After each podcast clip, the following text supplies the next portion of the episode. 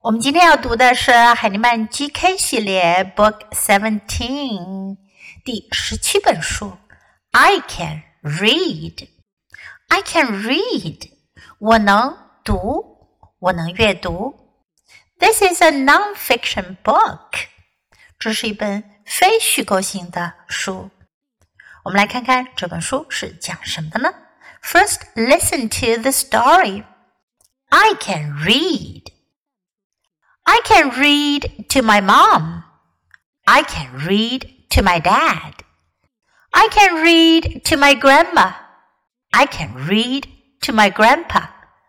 I can read to my brother. I can read to my dog. I can read to my bear. I can read to myself. 这本书中主要用到的句型呢是 I can read to。 前面我们学到过，I can read，I can 表示我能够，我可以。I can read 就是我能读，我能阅读，我能读书。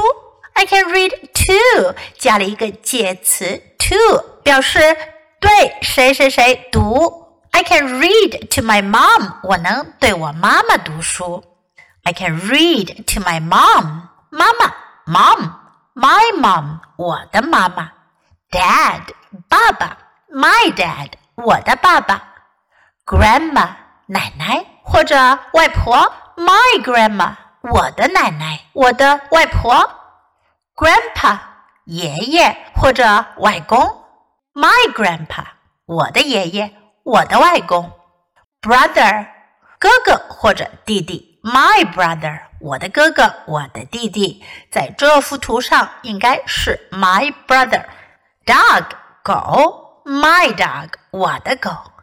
bear 熊，my bear 我的熊。myself 最后我们要学的这个词呢是 myself 我自己，myself myself。Okay, now let's read the book together sentence by sentence. I can read. I can read to my mom. I can read to my dad. I can read to my grandma.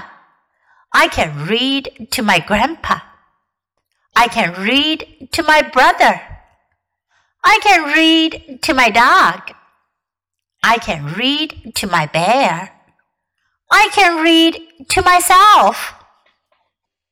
OK，今天的绘本我们就读到这里。until next time, goodbye.